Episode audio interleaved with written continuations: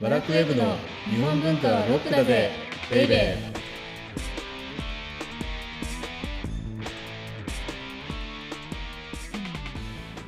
こんにちは。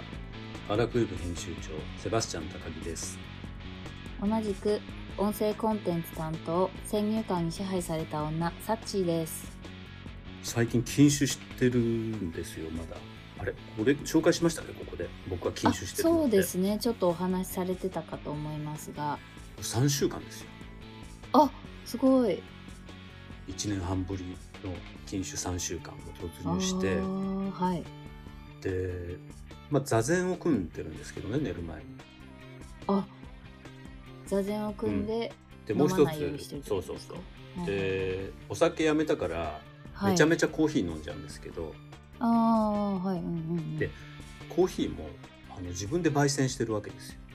あなんかツイッターとかでそう時々はいあの上げてら生豆っしゃっていまいうんですかね木豆っていうんですかコーヒーのはいはいそれからあの片手鍋ではい20分ぐらいかなシャカシャカシャカシャカって火にかけるんですけどへえこれがね座禅とめちゃめちゃ似てんの、えどういうことですかあのね、、はいいろいろ考えるとはいほんとダメなのうまくいかない焙煎が入りムラができたりとかそうなんですうんね、へえとにかく、まあ、座禅ってねはいあの基本的には吸って吐くんですよはいはだからこい。のなん後か打感視座みたいな。多感視だねうんそうあ、多感視座。はい。このあと何しようとかはい。あるいはあーこんなことしちゃったとかじゃなくてそういうことを考えるとやっぱり呼吸って乱れて、はい。そうじゃなくて今吸ったとうんうん。そして吸ったら吐くってそれをするただ単にするだけでつまり先のことなんて考えないわけあ、その目の前のその。吸うっていう行為に集中するへえ。でその後ただ。ただ吐くただただ吐くんですよはいはい。でそれと一緒で豆もただただ振るんですよへえ。でもなんかああ今日何食おうかなとかそういうことを考えながら、はいはいうん考えちゃいそう。はいや。いそれで鍋振ってたらねはい。あのいい自家焙煎ができないええ。非常に似てる難しい。いやただただ座るかただただ振るかっていうので僕はだからこの禅コーヒーっていうのを提唱したいなっていうふうに思いますけどね最近ーまた新たな。あだから禅とコーヒーなんて全く関係ないってサッチは思ってうるわけんでし。ょ、思ってました。はい。でも昔アメリカのヒッピー文化がねあの華やかだったことに、はいこれ華やかだった頃にねはい。えっとね禅とオートバイ修理技術っていう本があったんですよえ。だからオートバイの修理と禅ってすごく似てるの、えこれもまー、た全然ただただ座るわけ。けです禅っていうのはただただ座禅っていうのははい。でオートバイ修理っていうのはただただ直すわけなんですよへえ。これ何かしら、あーなんか面倒くせえなとかなんとかだと思っちゃったら、バイクの修理って絶対できないわけですあそうなんですねだから、まあ、サッチーみたいにね先入観に支配されてるとはい禅とコーヒーなんて関係ないっていうふうに思うわけなんですけれどもそうじゃないと、はいね、禅とコーヒーはあの非常に似てるところがあ似るてると、うんはいいうことなんです、ね、ということでこの番組は日本文化は高尚なもの禅とコーヒーなんて関係ないという先入観に支配されている人々を解放し日本文化の民主化を進めるという崇高な目的のもとお送りしています。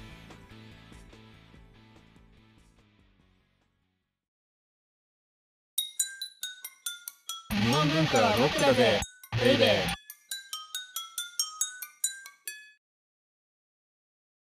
でいきなりもう本編ですよ。はい今日のテーマはじゃじゃんまだまだ続くぞ終わりなき幕末の行方で前回は、はい、まあ、あの大政奉還王政復古の大号令があって、うんうんうんまあ、いはわゆる戊辰戦争っていう戦争の始まりと言われる鳥羽伏見の戦いの紹介をしまました。すはいで鳥羽伏見の戦いで、なんとなく新政府軍が勝っちゃった。うんうんそれで、なぜか慶喜が江戸に、えー逃げて帰ってしまって、うんはいはいで、結果的に江戸城を無月解除しました。はいはい。終わり。幕末終わり。パチパチパチパチパチ。じゃないんですよ。じゃないんですねうんうんあうのんうん総大将の慶喜がもう戦わない気満々なのに、うん戊辰戦争っていうのは終わらないわけなんです。うーん手元を離れちゃったってあこそとですう。かだからね、あの、はい慶喜は自分が降りたら、はい。もうこれは決着がつくであろうっていうふううんうんにうん。多分思っていたと思うんですけれどもはい。もうねそういう戦争じゃな戦じゃなくなったのだって戊辰戦争は国生みの神話なわけだから、うんうんはい。国国を生む主人公がはい。続々とまあ名乗り上げてくるわけですよ。ああ、吉信以外にどんどん出てくるんだ。まあ、どんどんは出てこなかったんですけど自分の正はい義を貫く人々っていうのがいたわけなんです。おお。だからこれはもい。やっぱり幕末独特だと思っていてはい。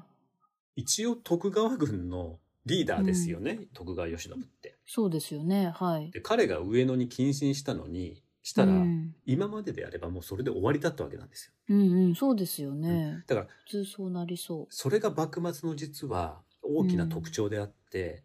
はい。すで、にいろんなものの実験っていうのが、はい。大名とか将軍じゃなくてはい。その下の、まあ、若者っていうか実際に、まあ、政治を動かしている今でいうところの、まあ、キャリアみたいな人たち、うーん。彼らがもう力を持っていたっていうことなんですよね。あ、そんだけ力つけてたんだつけて。た実際徳川幕府を動かしていたりとか、はい。あるいは薩摩長州軍を動かしていたっていうのはそういう人たちだったんで、だって西郷隆盛だってそうだし、うんまあ、大久保利利通だってそうだし、うんうんうん、もう坂本龍馬に至ってはねもう浪人だったわけだし。そうですよね。で、江戸あー幕。府を見ても、はい実際力を持っていたっていうのはアメリカとかイギリスと交渉に当たっていた中級とか下流の役人なわけなんですよ。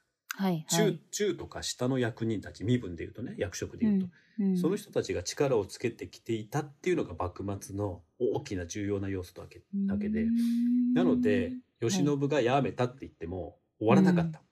うん、へえ。でそもそも、鳥羽伏見の戦いもはい、慶喜はよしやるぞっていうふうに思っていたかどうかです定かではないうーん。もうそうなんだ血気盛んなあの若者たちがおを抑えきれなくなった結果だったような気がすへえ。っていうのね。はい。る。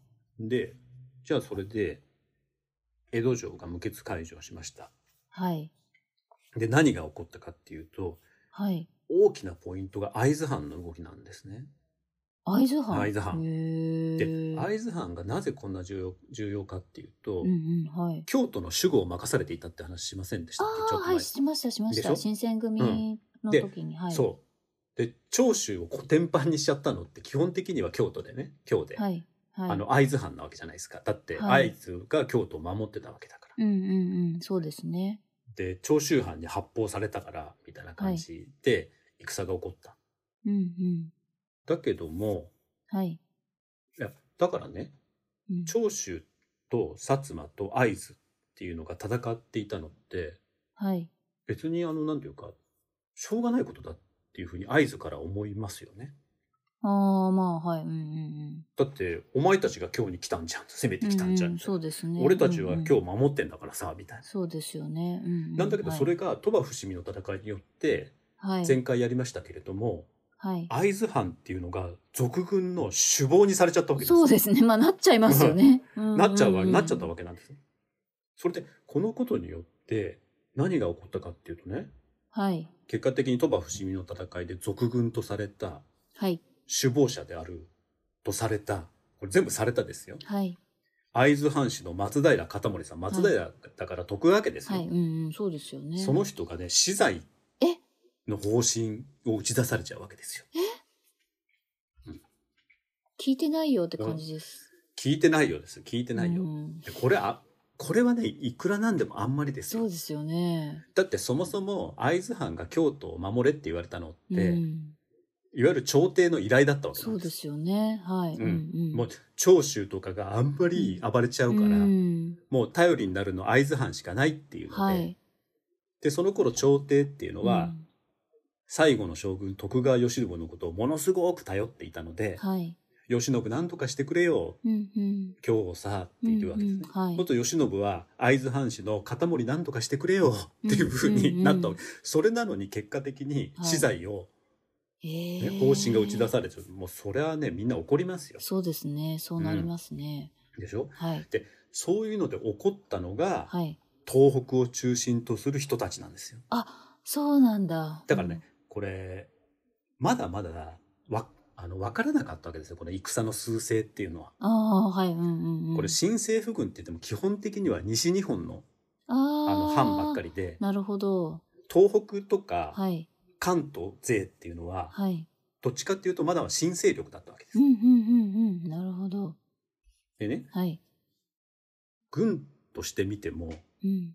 これね、なんていうか、新政府軍が圧倒してたわけじゃないんですよ。あ、そうなんですかそうなの。え会津藩を中心とした、はい。これ、まあ、奥羽同盟っていうのは基本的に東北同盟ですけれども、はい。東北同盟ってはい。拮抗していた割と。そうなんですね。うんへえ。で、さらにね、はい、あ、の、新潟かなんかの藩も、はい。その東北藩に合流していったので、はあ。全然まだ分かったんですよ。分からなかったんですよ。へえ、本だ当からに手実際探り状態。そうなの。あの、外国、はい。フランスとか、はいアメリカとかイギリスとかロシアっていうのは、はい。この会津藩を中心とした東北同盟と、はい。まあ、いわゆる新政府軍の戦いをどういうふうに見ていたかっていうと、これははい。国の支配権を決めるための戦いだっていうふうに見てたわけなんです。うん、うん、うん、つまつまり新政府軍のが今私たち新政府軍って言ってるから、なんかもう国のけ実権を握ってるように感じるけうん、ど、うん。うん、そんな感じします。はい。海外勢にとっては違う違うと。はい。この奥羽同盟東北同盟と、はいい、わゆるあの薩摩長州を中心とした新政府軍の勝者が日本と治めるんだっていうふうに見てたわけです。そうなんですね。へえ。だからそういう意味でも国生みの神話なわけなんですうよ。んうん、そうですね。確かうに。んそう言われると。だってどっちに転ぶか分かわかんんなくない。て、うんうん。うんこれ東北同盟が勝ってはい。勝って江戸を例えば握るでしょうんうん。はい。その後京に攻め込んでいったら日本っていうのはうん会津藩が中心とした国になってたかもしれうんうなんい、そうかもしれないですそうなのね。へえ。ではい。基本的にはでもせ戦争ってそういうものなのではい。この戊辰戦争っていうのははい。常にうんどこが実権を政治の実権を握るかを争っていたうんうん。戦なので鳥羽伏見の戦いで言えば徳川家なのか、はい。まあ、薩薩摩なのかはい。うんうん。で結果的に薩摩長州が勝ったと。はい。でも今度のこの戊辰戦争の中編とも言えるはい。この東北の戦争ですよね。うんうん。この東北の戦争においては東北勢がこの国を治めるのかはい。会津藩を中心とするうんうん。あるいはえっ、と鳥羽伏見の戦いで勝ったはい。薩摩長州が政治を握るのかっていうう戦いーんなうわんけうんうん。はい。だから圧倒的にはい教科書っていうと、まあ、さっきも言いましたうんうんえー鳥羽、伏見の戦いで勝った、。うんうん。、で、えっとそこに反抗していた会津藩を成敗するみたいなイメージでしょ、はい、そうでした。でも実際はそんなんじゃない全然うーん。まだどっちに転ぶか分かんなかったけど、はい。結果的には新政府軍に転んだわけですよ。はい。はい。それで会津若松城が燃えてるのを見て、はいもう落城しちゃうんですけれどもはい。全員戦死するっていうのがあの有名な白虎隊ですよねあのあー会津の少年兵士たちはい。はい。行くと必ずネギします行くとそうそうそうそうんんん必ず。だからあの本当に全然分かんなかったんですよ。そっか。そんな中ででも戦うってなんか、よっぽど志高くないとできない。うん、だからみんながみんなあの最初の方に言ったけどはい。自分たちこそが官軍だと思って戦ってるわけです。うーん。自分たちが正義だぞっていうふうに思って戦っていたのが、はいあの戊辰戦争の全体で、うん。だから結局さっきも言ったあの前回も言いましたけど新選組はまたここにも参加してるわけでしょあのあ、戦いそうにですよね。うんううん。そういえばそうでした。あるいは慶喜が謹慎したはい。上野では慶喜を守るための将棋隊っていうのがあって、はい。でその将棋隊っていうのは大村益次郎っていう天才軍事家によってあコテンパンにはいはいはい一日であのコテンパンにされちゃうけれども、はいはいうんうんうんそこから逃れた人たちっていうのはみんなこう合図とかに合流していってわけですよ。うんうんうんうんだから分かんなかったけど結果的には、はいまああの新政府軍が勝ったと。なるほど。これをもってして、はい。基本的には幕末っていうのの戦っていうのは終わりを告げるわけなんですけれども。はい。でよく言うのがねはい。榎本武明がうんうんうんうん。函館館に行あっ、て、そうです、そうです。はでい。五稜郭で、はい。であの北海道うんっ。ていうのうん。の話あるでしょあります。私もそっちなんだと思ってました。函館の戦い、はい、うん。ああれはね、はい。あのここまでの戦とは全く性格が異なっていて、違うんですか、うん、ここまでの戦っていうのははい。政治の実権を握るための戦であったうん、うん、うん、でも五稜郭の戦いっていうのはあくまでも北海道を貸してよっていううん。うん、うん、うん。だから政治の実権を握ろうじゃなくてああ。北海道に自治国家、まあ、国家とも言えないけどい自分たちの場所ちょうだいぐらいの感じだったわけです、ああ、そうなんですね。うん、そういう意味でははい政権を争った戦とは違うので、はいなので逆に言うと榎本武明っていうのはあそこまで反抗したのにうんうん命を取られなかったわけなんですうよ、ーん。それはなぜかっていうとちょっとした反乱だったから、うん、うん、うん、ううんん。なるほど。政治の実権を握ろうとしたわけじゃなかったってああ、そういうことなんですね。そういうことなんですよ。なのでいずれにしてもですねはい。この、えーっと会津東北っていうか、まあ、東北戦争ですよねうん、うん。東北戦争をもってしてはい。一応新政府軍がはい。勝利を告げてる、なるほど。で戊辰戦争は終了すると。はい。ということですねはいなんか本当イメージが全然うん変わりまイメージしがね、た。はい。全然変わるんですだからあの常にどっちに転ぶかどうか分かんなかった、うーんってことですね。うんだから教科書的な見方にするとねはい歴史って一本の道しか、そうです見えそうないんでですけす。どうん。なんかもう起こったことをやっぱり知ってくそうそかうそうらそ、うでよくなんか歴史に「if はないみたいなこと言いますよね「もしはうんない」って、うんうんはいで。も歴史のことやっていらっしゃる方は違う違うって言うんですよ。イフだらけだよっていうわけなんですあよ。ーもしあの時起こったら、もしあの時こうだったら、もしあの時こうだったらっていういろんなもしを考えるのが歴史の魅力だっていうふうにああのおっしゃて。っていて、はい。そう考えると、もしあの時徳川慶喜が江戸に逃げなかったら、うんうんうんうんも。し江戸で徹底抗戦してたらうーん。とかね、もし会津があの東北戦争で勝ってたら、うんうんうんうん。それがすごく面白いですけうーどね。ん、んなるほど。はい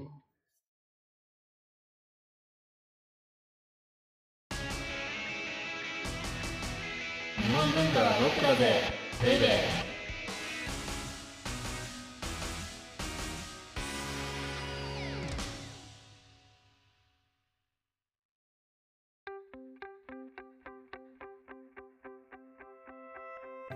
オーディオブックドット JP をお聞きの皆様には、この後、ワラクウェブのおまけのおまけという特典音声があります。ぜひ最後まで聞いてください。じゃあ次回は、あ次回はね、はい。あの江戸時代の終わりの始まりをたどるっていうので終わりの始まりですかあのはい。サッチは幕末がね、はいまあ、ここのこの当番組でも言っちゃったんですけどはい。ペリーの黒船来航から始まるみたいな、あーはいはいうんうんはい、でも話、実は最ね初から始まる。違うんですよ幕末はもっと前から始まっていたえー、江戸時で幕末ってのは江戸時代の終わりでしょはい、そうですね。だから江戸時代の終わりの種っていうのははい。実はずっとその、まあ、560年前から巻かれていたっていう話をしようかなと。えー、楽しみ。ということでお相手はワラクウェブ編集長セバスチャン高木とワラクウェブ編集部スタッフ、先入観に支配された女、サッチーでした。